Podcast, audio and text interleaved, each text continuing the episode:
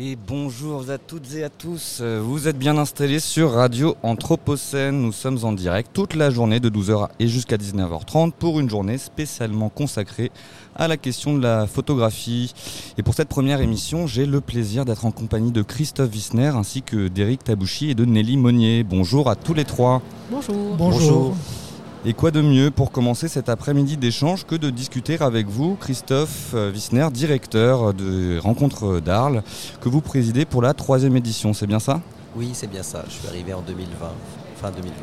Parfait. Et également de Nelly Monnier et d'Éric Tabouchi qui exposent ici même une part de leur travail photographique dans une exposition qui s'intitule Soleil gris. C'est bien ça? Absolument. Alors, nous avons un peu de temps pour euh, discuter. C'est un plaisir réitéré puisque nous étions déjà venus euh, pour rendre euh, visite aux rencontres d'art l'an passé. Et avant toute chose, j'aimerais peut-être revenir en, guise de préambule, Christophe Wisner. Vous parlez dans l'édito que vous avez consacré à ce nouveau festival d'un état de conscience.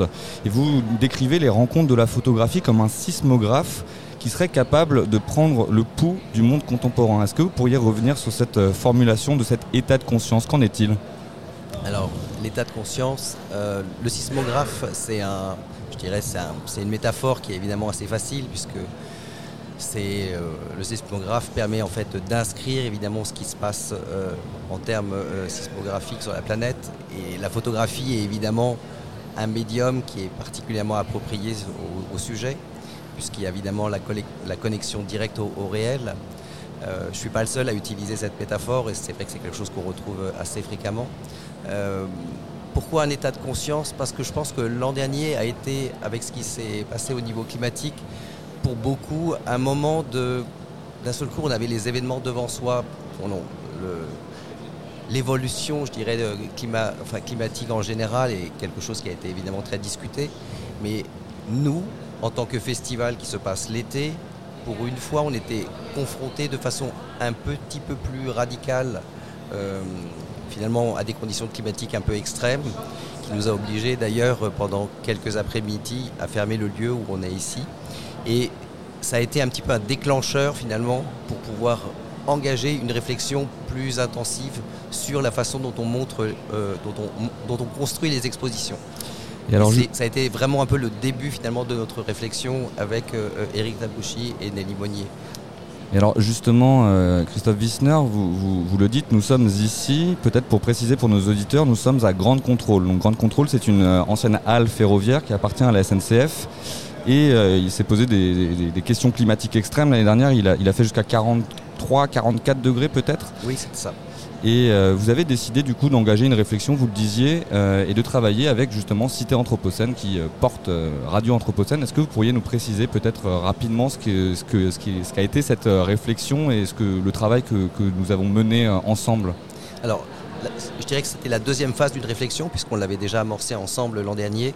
à partir d'acteurs du festival et certaines expositions qui thématisaient déjà certaines, euh, je dirais certaines préoccupations, euh, aussi bien chez les artistes que chez les, scientifiques. Et je pense par exemple à l'exposition qui s'appelait Forêt géométrique l'an passé. Donc moi je vois ça en fait comme une deuxième, comme une deuxième étape. Ça a été aussi l'occasion, je pense, cette année de pouvoir je dirais, concrétiser aussi notre, notre collaboration et, et, la, pérenniser. Alors avec Cité Anthropocène, pour nous, l'intérêt, c'était aussi d'avoir un, je dirais, un, socle scientifique euh, et de pouvoir analyser en fait tous les éléments qu'on a sur la région, parce qu'il y a beaucoup de choses qui relèvent plus du ressenti que du, euh, savoir. Et donc euh, cette semaine qu'on a menée, dont vous parliez tout à l'heure en février, de réflexion globale sur le territoire en rapport avec notre activité d'exposition a été très très riche alors euh, peut-être pour poursuivre, j'aimerais euh, nous, proposer un, court interlude musical qui fera écho, euh, j'en suis sûr, au travail de Nelly Monnier et d'Éric Tabouchi. J'ai attrapé un coup de soleil, un coup d'amour, un coup je t'aime. Vous l'avez reconnu, c'est donc Richard Cochiante qui chante ce coup de soleil. Alors, je le disais tout à l'heure en introduction, le titre de votre exposition, Eric et Nelly, s'intitule Soleil gris. Est-ce que vous pourriez préciser pour nos auditeurs l'ambition qui est cachée derrière euh, ce titre et le, propos de cette exposition alors d'une part, le choix du titre Soleil gris euh, vient d'abord du fait qu'on photographie essentiellement euh, donc l'ensemble de la France, mais sous une lumière relativement tamisée, sous un soleil pâle, qui nous permet, nous personnellement, de voir le mieux possible les architectures qui nous intéressent, les régions qui nous intéressent, et de les représenter avec tout ce qu'elles ont de, détails, d'histoire, de, de matière, etc. Donc c'est notre lumière privilégiée et cette lumière était assez contradictoire avec la situation, on va dire, euh, estivale, euh, très ensoleillée euh, d'Arles.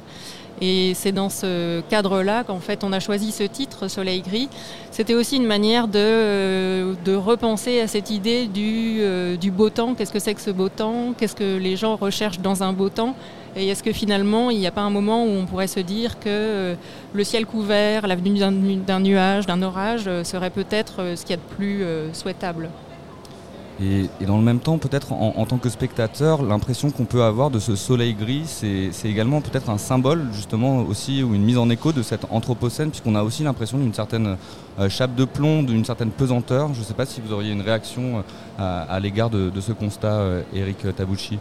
Alors nous, on ne définit pas tout à fait quand même les choses comme ça. Pour nous, le, soleil gris, c'est vraiment une idée de reconsidérer qu'est-ce qu'on définit comme des belles conditions lumineuses, propres aux loisirs, propres aux vacances, propres au, bien-être. Et pour nous, le fait qu'on considère vraiment dans notre vie quotidienne, c'est-à-dire notre vie de photographe qui, sommes presque tout le temps sur la route, on considère le ciel gris comme une forme de bénédiction, comme une, euh, oui, comme une condition à peu près idéale de ce qu'on considère comme rendant visible, comme, comme, comme éclairage du monde. Et dans ce, dans ce goût du gris, il n'y a pas du tout de vision prophétique ou de, de, de comment dire, de façon d'annoncer euh, un futur qui serait un futur d'un ciel complètement plombé par la pollution ou par des conditions euh, météorologiques extrêmes. On n'en est pas du tout là. Si, ça, devait être le cas, si euh, par malheur les choses se produisaient comme ça, on n'aurait été visionnaire que parce que on a anticipé le changement de considération de la lumière avec peut-être un peu d'avance. Mais euh, il n'y a pas du tout de dimension prophétique dans l'idée d'annoncer le gris comme l'avant-garde du désastre euh, à venir.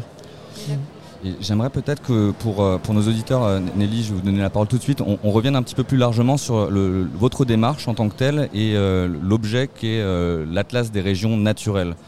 pour préciser pour nos auditeurs, vous avez arpenté la France depuis 7 ans, si je ne me trompe pas. Oui, en fait, on est sur les routes tous les deux depuis 10 ans et le projet a commencé véritablement, enfin le protocole a été mis en place aux alentours de 2017 suite à une résidence qu'on a faite dans la région naturelle de la Beauce.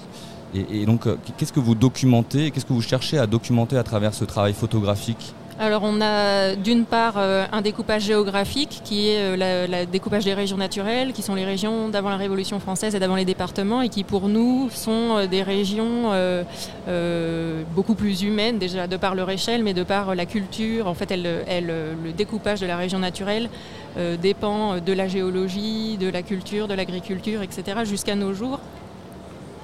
Euh, et, je ne sais plus puisque... Euh, c'est pas grave du tout. Euh, il faut juste bien penser à parler dans le micro. Ah pardon, j'ai cru qu'il fallait faire court. Il n'y a pas de souci. Et, en termes d'éléments que vous documentez dans ce travail d'arpentage, mhm. on a l'impression que c'est finalement des, éléments architecturaux assez ordinaires qui qui se veulent pas être spectaculaires ou totémiques, mais, mais bien une, une, oui, une, vision de, cette France un petit peu banale euh, que, l'on pourrait découvrir à travers les routes. Oui, tout à fait. L'idée avec cet atlas, c'était aussi euh, de combler euh, une sorte de vide ou de manque dans la représentation de la France et de, toutes ces petites parties, de toutes ces petites régions, euh, à travers un bâti qu'on peut juger relativement ingrat, mais aussi à travers des vraies richesses formelles, architecturales, par exemple l'architecture vernaculaire qui va en fait constituer le socle de notre travail. C'est là qu'on va déterminer l'humeur, le caractère d'une région, et ensuite on va déployer le travail sur presque toutes les constructions euh, visibles encore aujourd'hui en bord de route en France. Il faut dire que notre travail, l'Atlas des régions naturelles, c'est d'abord une sorte d'éloge de la singularité, de la diversité, de la proximité et de la lenteur. En ce sens, je dirais que notre, notre connexion avec euh, la cité euh, euh, urbaine, c'est vraiment cette idée que plutôt qu'avoir un programme politique, on n'est peut pas se qualifier de, on n'est pas impliqué précisément dans une euh, activité, euh, comment dire, on est vraiment des, regardeurs du paysage dans un, registre beaucoup plus détaché, beaucoup plus distancié, et notre participation à la, réflexion actuelle, c'est vraiment l'idée de dire aller plus, proche et moins vite. En fait, cette espèce de, de, programme, plus lentement, plus près, il s'inscrit dans, euh, vraiment dans la réflexion qui est un peu issue de, du confinement, qui est que aller moins loin, moins vite, c'était aussi une manière de, d'appréhender notre, nos existences, mais aussi euh, le lieu dans lequel se déroulent nos existences. Et c'est peut-être dans cette dimension-là qu'on a une, euh, qu'on propose des pistes plus que des pistes concrètes de savoir comment économiser ci ou comment moins, moins consommer cela. On propose comme euh, direction possible moins loin, moins vite. Et c'est beaucoup en ça que dans cette direction qu'on travaille. Et, alors justement, j'y vois un parallèle peut-être plus général avec euh, la programmation euh, du festival euh, des rencontres Christophe Wissner, où justement vous, parliez de cet état de conscience. Est-ce que vous voyez une actualisation dans le travail photographique que vous exposez ici à Arles au regard de ces thématiques qu'évoquait justement Eric Tabouchi? Oui, alors j'ai trouvé très intéressant ce qu'a dit Eric parce que en fait ce rapport au moins loin et plus proche, moi je l'ai eu aussi parce qu'en fait j'ai été nommé euh, à la tête des rencontres pendant le Covid. Euh, et donc j'ai pris mes fonctions à la fin de l'année 2020, euh, suite donc à une année qui avait été annulée. Et ma première réflexion a été pour 21, c'était faire avec des choses qu'on peut avoir presque sur place. Et en 21, on a été obligé de, on s'est adapté avec ce qui existait déjà, quelques expos qu'on a rajoutés. Mais cette année, en fait, c'est la première année où pour la première fois, euh, je dirais le territoire en tout cas prend encore plus de place. Il y a beaucoup de choses sur le territoire, de choses qui se passent autour de nous. Il y a donc euh, l'exposition d'Eric et, Nelly. Il y en a euh, d'autres aussi au, Monoprix, qui s'appelle l'exposition s'appelle Ici près, qui considère aussi des choses telles que une papeterie à, Tarascon, pardon, ou voilà la remontée du Rhône. pour moi, c'était aussi important d'avoir cette relation au territoire que ce soit au niveau euh, euh, structurel, euh, documentaire ou même historique, puisqu'on a aussi une exposition qui relate certains événements, par exemple au Sainte-Marie de la Mer, comme les processions. Donc ça, ça a vraiment été une réflexion qui est née également pour moi en fait à l'issue du Covid. Et à ce titre, j'aimerais peut-être revenir avec vous, Eric et Nelly, sur votre travail photographique. Il y, a quelque chose d'assez singulier c'est que finalement, euh, il y a un grand absent dans toute cette documentation, c'est la figuration, c'est l'humain qu'on ne voit pas, si je ne me trompe pas. Euh, vous, documentez la, présence humaine à travers ces traces euh, architecturales, ces constructions de, tout ordre, mais l'humain en tant que tel est toujours absent. Alors pourquoi ce choix? Alors d'une part, il y a quelques silhouettes humaines parmi les 20 000 photographies de l'Atlas aujourd'hui Bon, d'une part, on peut dire qu'on est des photographes assez timides et qu'on a du mal à aller euh, demander euh, des autorisations pour photographier les gens. C'est pas l'impression que vous donnez. C'est vrai. et que par ailleurs, comme tu le disais, c'est vrai qu'on considère totalement cet atlas comme, comme un hommage ou un éloge à l'architecture et à tous les architectes, petits ou grands, qui ont bâti au fil des siècles voilà, cette histoire des constructions en France. Donc pour nous, euh, l'absence de, silhouette n'est absolument pas euh, problématique dans le sens où, euh, voilà, c'est plus intéressant pour nous de photographier une grange en Normandie qui était au départ en pisé, dont on a changé la toiture pour mettre de la tôle ondulée et qui ensuite a été recouverte de, bidons de pétrole ouverts plutôt que de photographier le dernier propriétaire de cette grange-là. On sait qu'on va avoir toute une histoire qui va se déployer, euh, euh, tout, un récit en fait euh, de, voilà, qui nous paraît plus riche. Et, j'y vois aussi un parallèle, peut-être Christophe Wissner, avec justement cette question anthropocène, puisque c'est finalement un changement global euh, qui peut parfois paraître assez éloigné, même si, euh, on va le confesser, l'année dernière on a eu chaud, on a sué euh, à Arles et qu'on a senti dans nos chairs les effets du, réchauffement climatique. c'est un changement qui parfois est, enfin, qui est omniprésent et pourtant parfois assez invisible. Est-ce que c'est quelque chose, finalement, cette absence tout le temps suggérée, mais, mais jamais vraiment là, qui se retrouve dans les expositions photographiques de cette année?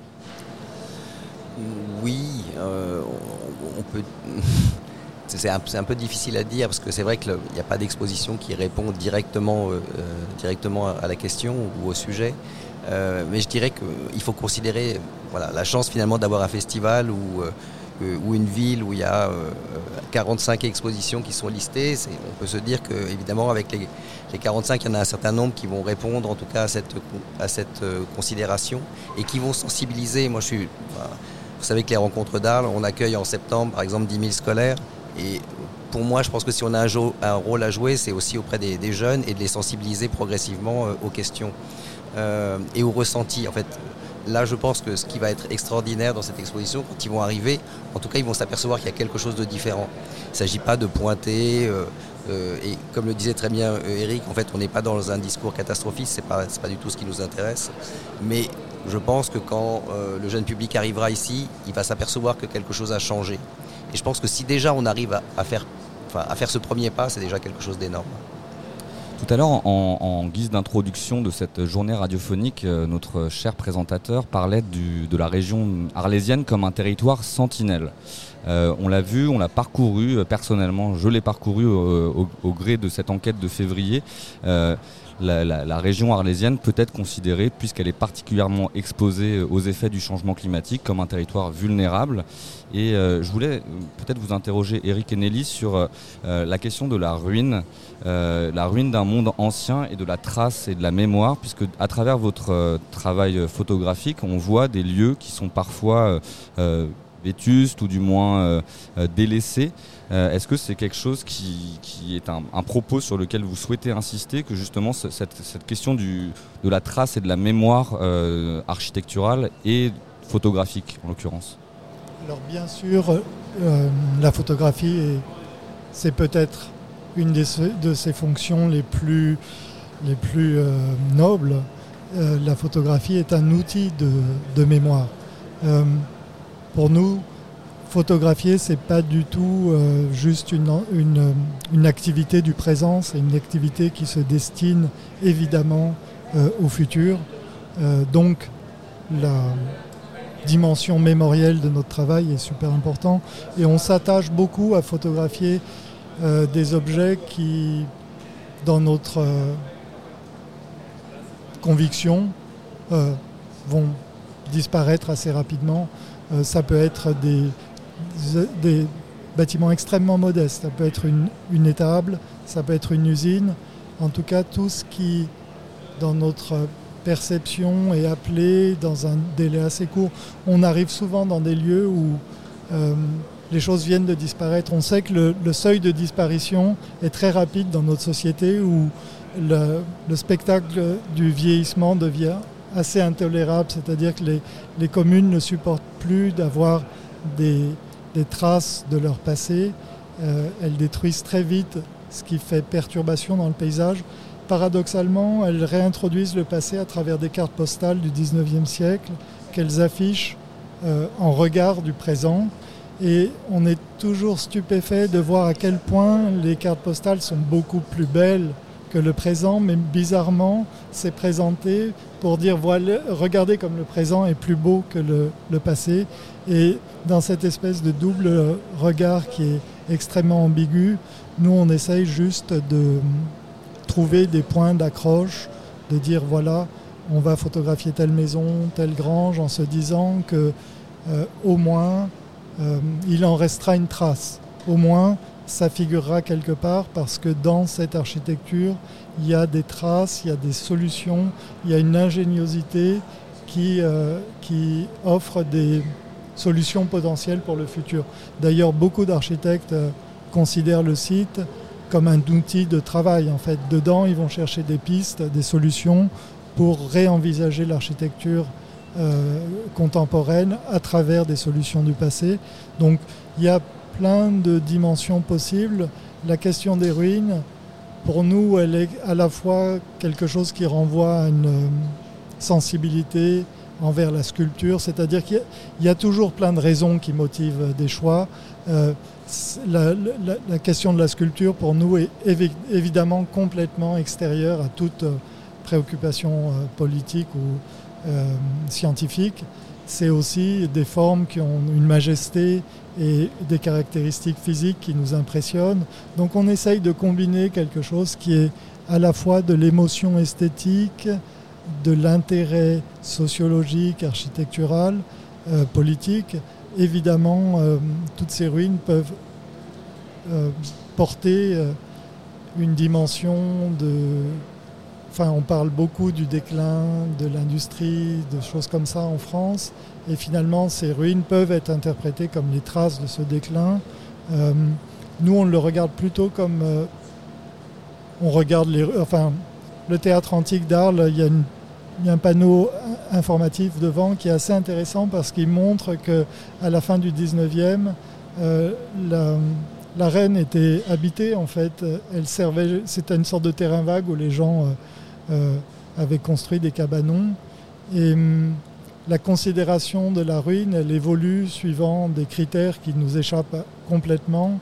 Euh, nous, on a tendance à considérer qu'on devrait euh, tolérer l'effondrement euh, structurel de l'architecture et le garder en place comme témoignage d'un génie, d'une inclinaison d'une époque, et le garder, oui, comme euh, on garderait le, le, les traces du, pont du Gard ou des arènes d'Arles. C'est-à-dire on ne sait jamais de quoi le futur sera fait et peut-être qu'un jour on aura envie de savoir à quoi ressemblait une, usine euh, comme il y en a beaucoup à Fos-sur-Mer. Peut-être qu'un jour elles auront disparu complètement et on regrettera de les avoir détruits comme on, on peut regretter d'avoir détruit certaines églises ou certains édifices.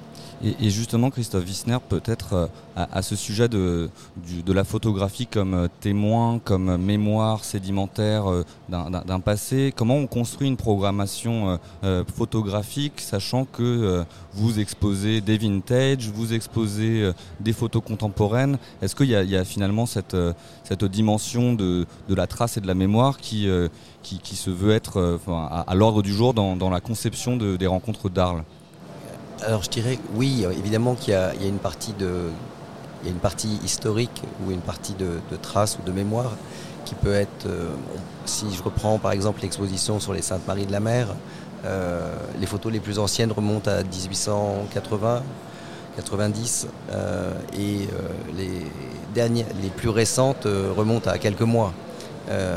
Donc il y a évidemment une notion de temps, une notion d'histoire, le rapport au passé. Euh, le rapport au passé multiple, euh, il peut être euh, aussi bien, il a pu être, enfin, les images ont pu être réalisées par des photographes qui sont des photographes connus ou en tout cas identifiés comme des photographes anonymes. Et je pense que le croisement de, ces sources est vraiment important. Alors, au niveau de la programmation en général, faut se rappeler que c'est un, festival grand public et qui accueille aussi beaucoup beaucoup de monde l'été et pas que des spécialistes de la photographie. Et donc moi je cherche, enfin nous, c'est plutôt, c'est pas seulement moi, puisqu'en fait on, est quand même toute une équipe à réfléchir. Euh, nous cherchons en fait à avoir une grande diversité euh, des sources. Euh, et ça va, comme vous le disiez, de la photo vintage à des productions contemporaines. Et c'est pas une question, il n'y a pas du tout d'échelle de, valeur dans le, dans le choix. Ce qui est, intéressant justement, c'est que ce médium, il existe sous de multiples formes et à la fin, ça reste un médium. Après, chacun en fait, chaque artiste photographe en, apporte une autre, une autre lecture ou une autre, un autre usage, une autre utilisation. Et, peut-être pour poursuivre un petit peu euh, euh, notre discussion, euh, je voulais savoir, Nelly, est-ce que au gré de ces dix ans de pérégrination en voiture, à pied, je ne sais pas comment vous vous déplacez, est-ce que vous avez vu une, une intégration ou une préoccupation croissante de la question euh, climatique. On n'est pas n'importe où. Ici, on est sur Radio Anthropocène. On documente euh, les effets de ce changement. Est-ce que c'est quelque chose qui a marqué et renouvelé votre pratique artistique? Et est-ce que plus globalement, vous voyez une évolution dans la conception que vous, vous feriez de la photographie et de l'art dans ce nouveau régime climatique dans lequel on est en train d'entrer? Vaste question, merci. Donc on parcourt la France essentiellement euh, en voiture, ce qui n'est pas rien déjà, mais il faut dire qu'on vient de, la périphérie de Paris et de la campagne française et que pour nous, euh, finalement, cet objet euh, qui est en fait le, premier outil de l'Atlas, voilà, c'est cette voiture et c'est ce permis qui nous permet de naviguer et d'essayer de comprendre dans quel pays on se trouve. je dirais qu'évidemment, en 10 ans, notre regard a évolué et Peut-être qu'on pourrait parler d'une des photographies de l'exposition qui est un garage auto qui s'appelle Horizon 2000 et qui pour nous résume bien euh, cette espèce de basculement qui a, eu lieu euh, ces dernières décennies où voilà, on voyait ces années 2000 comme un point, euh, presque la fin de la modernité, enfin un point un peu infranchissable. On parlait même peut-être probablement d'apocalypse une fois qu'on aurait passé cette date et de voir à quel point voilà, c'est pour nous, enfin pour moi en tout cas personnellement, c'est un point un peu indépassable. historiquement, c'est le point du n'importe quoi. Et, et, elle se lit vraiment dans l'architecture dans et dans l'atlas. on sent que euh, dans la construction, dans le loisir, dans la zone commerciale, etc., euh, ces objets qui font déjà ruine parce qu'ils ne sont pas véritablement pensés pour durer non plus, euh, voilà, c'est vraiment des, balises temporelles qui cristallisent un moment d'excitation invraisemblable, que ce soit dans, l'agro-industrie, dans le, dans le tourisme, dans le commerce, etc. Allez-y, Eric. Oui, la question de, de savoir est-ce que le, cette prise de conscience collective qui se manifeste de plus en plus a une euh, représentation, une incidence physique sur l'architecture en France, sur le paysage français? Évidemment, elle en a une dans des objets en fait assez paradoxaux parce que peut-être elle est particulièrement visible par exemple dans les centres commerciaux.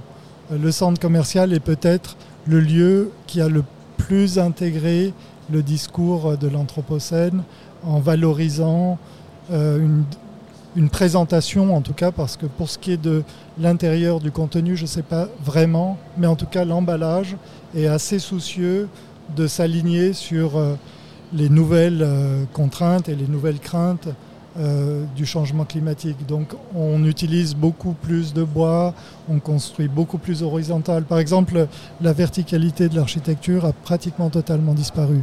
C'est la, comment dire, la revendication du, du progrès par l'édification de bâtiments de grande hauteur.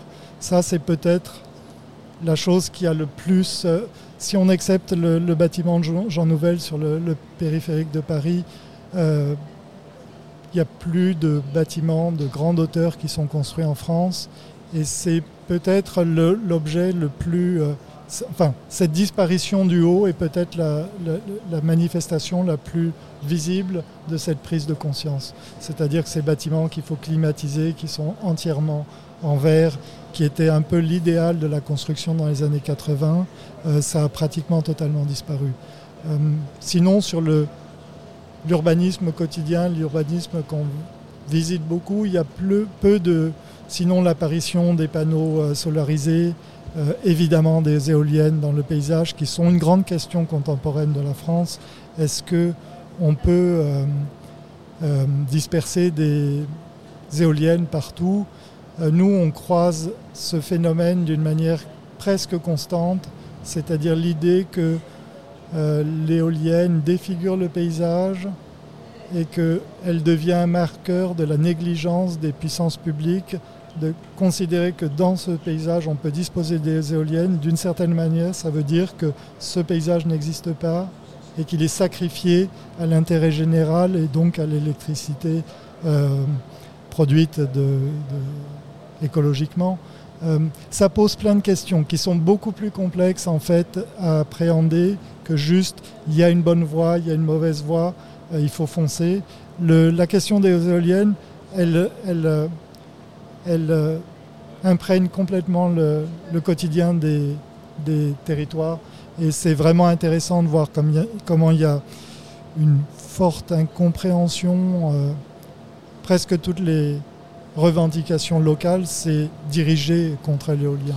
Et, on le voit, la question euh, écologique est, un sujet qui clive et qui pose euh, des, problématiques, un sujet finalement qui est politique. Euh, moi, je voulais, et on peut à la fois considérer peut-être ces, éoliennes comme les marqueurs de ce temps nouveau, comme les marques architecturales qui pourraient être à documenter dans un futur travail photographique. Je voulais vous entendre, Christophe Wissner, peut-être sur, on parlait de ce nouveau régime architectural.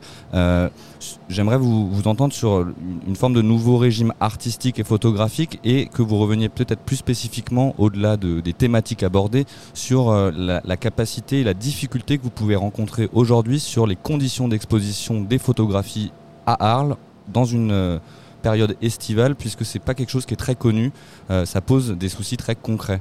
Alors, ça pose des soucis concrets, mais c'est dû également à la typologie évidemment des bâtiments euh, et des espaces qu'on utilise et qui nous sont mis à disposition, euh, qui vont euh, d'une friche industrielle ou d'une halle industrielle comme celle dans laquelle nous sommes, qui appartient à la SNCF, à des églises de toute façon qui ne sont pas climatisées et avec parfois d'autres types de bâtiments qui, voilà, qui peuvent avoir des conditions, je dirais, climatiques euh, plus, plus simples. Et je pense que pour nous, ce qui était aussi intéressant, alors c'est le festival en fait, réfléchit déjà depuis de nombreuses années à euh, euh, construire pour pouvoir réutiliser, puisque tout ce qui est utilisé dans la construction des expositions est stocké l'hiver et réutilisé l'année d'après, que ce soit nos murs, nos cloisons notre mobilier, etc. Euh, on a fait nous un effort euh, assez considérable pour inventorier justement euh,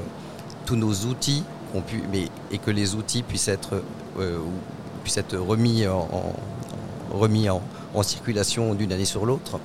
Après, ce qui était vraiment très intéressant, on a essayé, donc, nous, de notre côté, déjà depuis trois ans, de réfléchir à des, à des architectures euh, à des modules architecturaux. Alors, on n'a pas utilisé l'aluminium, on avait utilisé le bois à l'époque, euh, par exemple dans l'église des Frères Prêcheurs pour le prix découverte. On a fait dessiner euh, un nouveau type ou un nouveau dispositif de monstration qui mettait en valeur justement le matériau brut, sans peinture, constructible, assemblable un peu comme un Lego ou comme un mécano.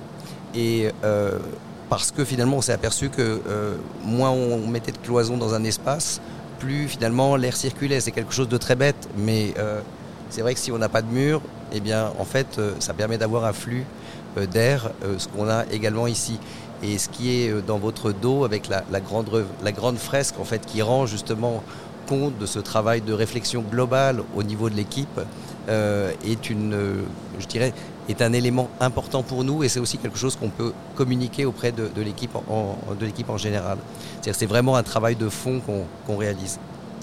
Euh, pour, pour, pour, avancer encore dans, dans cet échange, j'aimerais revenir sur cette formule euh, liminaire et initiale dont j'ai parlé, cet état de conscience que vous écrivez au singulier. Euh, j'aimerais qu'on réfléchisse peut-être à le, à le décliner au pluriel et sur la question de justement du rôle de la photographie ou de sa potentialité à créer des états de conscience partagés, des états de conscience qui puissent être euh, euh, communs. Euh, est-ce que ça doit être des états de conscience qui vont être modifiés? Comment on crée une culture commune de ce nouveau régime climatique? Et comment on fait en sorte que les rencontres d'Arles portent bien leur nom, qu'elles se fassent un espace de rencontre au-delà peut-être de ce, ce micro qui n'en est peut-être pas un, mais ce cet espace artistique Comment on fait? Vous parliez de, ces scolaires qui viennent à la fin du festival. Que, quelles sont les réflexions que vous entamez à ce propos? Alors, il y a les scolaires, mais il n'y a pas que les scolaires. Il faut savoir que pendant tout l'été, en fait, on organise des visites euh, nous avons des médiateurs qui généralement sont issus de l'ENSP et qui euh, proposent tous les jours des visites. On peut s'inscrire euh, et moi je, enfin c'est pas qu'il y a que moi mais on croit vraiment énormément à la, médiation et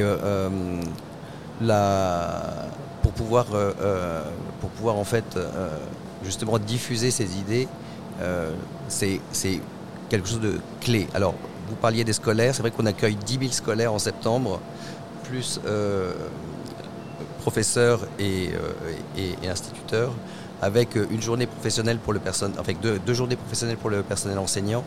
Et ça, je pense que pour nous, alors vous parliez de des états de conscience, mais finalement, ce qu'il faut, c'est allumer la flamme. Une fois que la flamme est allumée, après, tout le monde réagit différemment, suivant évidemment euh, ses connaissances, suivant ce qu'on lui a déjà apporté. ça aussi, ça fait partie, de notre travail. Et, peut-être, euh, euh, Eric et Nelly, le, temps avance. Allez-y, Christophe. je, voulais juste rajouter une chose, parce que en fait, cette année, euh, le prix découverte en fait, a été construit. L'œuvre centrale du prix découverte est une œuvre qui analyse en fait la perception de chaque visiteur dans un espace d'exposition suivant en fait bah, je dirais sa culture et son éducation. Et ça, c'est la chose, c'est une chose clé. Et en fait, on se trouve vraiment dans ce cœur euh, et c'est notre rôle finalement d'apporter des clés à chacun pour qu'il en ait le plus possible et qu'il puisse être ensuite maître de ses, propres décisions. Euh, je, voulais euh, peut-être finir avec vous cet échange, Eric et Nelly, sur l'exposition, l'autre exposition qui est occupée, qui occupe cet espace de grande contrôle, puisque vous y avez également participé dans la, nomination, je crois, euh, de trois jeunes artistes euh, ô combien prometteurs euh, et, finalement donc une exposition qui s'appelle Une attention particulière. Est-ce que vous voyez également votre travail comme ben, un, travail de passeur vous-même et quel, plaisir vous pouvez avoir à découvrir le travail de jeunes photographes aujourd'hui c'est toujours une expérience émouvante de voir des jeunes artistes passer le, cap. C'est des artistes qui viennent de passer leur diplôme il y a quelques, jours, je crois. Euh, c'est toujours, euh, oui, c'est émouvant de voir comment euh, l'oisillon l'envol, comment il saute hors du nid. Et là, on est vraiment au moment du passage de l'école vers la, vie, qui est un passage périlleux. Et effectivement, cette exposition, pour nous, c'est de les mettre dans la meilleure euh, disposition possible pour précisément prendre cet envol qui est ô, combien délicat. Nous, on est. Enfin, moi, je suis un pur autodidacte. J'ai pas fait d'école, j'ai pas fait de. J'ai construit mon parcours un peu en improvisant. Et hum, ce que je vois, c'est une sorte de d'envie et presque de jalousie, je peux dire, d'avoir été bercé par euh, euh, cet outil formidable qu'est l'école de la photographie, où précisément euh, tout est pensé, tout est prévu pour que euh, l'artiste soit éclairé, soit formé, soit mature apte à se lancer dans le, grand défi d'écrire un langage visuel avec la photographie, ce qui est particulièrement difficile parce que euh, aujourd'hui, avec les réseaux sociaux, il y, a, des millions de photographes qui se, considèrent comme étant euh, euh, des concurrents en fait possibles. Et hum, voilà, c'est évidemment la découverte de, jeunes talents, avec toutes les incertitudes que ça comporte, est un moment voilà, de remise à niveau pour nous qui sommes un peu installés, de dire ben voilà, euh, c'est eux qui vont nous manger bientôt ou peut-être pas. C'est, bon appétit, on est bientôt à l'heure du déjeuner. Euh, une chose très importante, c'est que la première année en fait qu'on intégrait euh, les trois donc, futurs diplômés d'une attention particulière à un processus de réflexion dans le cadre d'une exposition. Et ça, pour moi, c'est quelque chose d'important, puisque comme le disait Eric, en fait, c'est une passerelle en fait, on quitte l'école et on arrive euh, finalement dans le monde professionnel. C'est les oisillons qui s'envolent. Et voilà, en tout cas, grâce à Eric et euh, Nelly, on a fait ce premier pas ensemble et ça, c'était quelque chose de très important. Et, on en est ravis. Avec le euh, NSP. Euh, à ce titre, euh, c'est la période estivale, mais c'est également la période du cyclisme. Et je vous souhaite un bon Tour de France, puisque votre travail m'a fait penser au Tour de France par deux enfants. Euh, Tour de France par deux adultes, c'est le cas aujourd'hui. Et puis, je vous le disais, nous sommes à Grande Contrôle. On, souhaite que Grande Contrôle se fasse peut-être un Ground Zero pour engager et poursuivre la réflexion entamée sur le changement global. je vais laisser la parole à Anne Guinaud tout de suite, après un court interlude musical, pour une lecture. Et puis, juste après cela, une nouvelle émission, une image animée par Lou Herman en compagnie de l'artiste Eva Nielsen pour son exposition Insolare. Radio Anthropocène.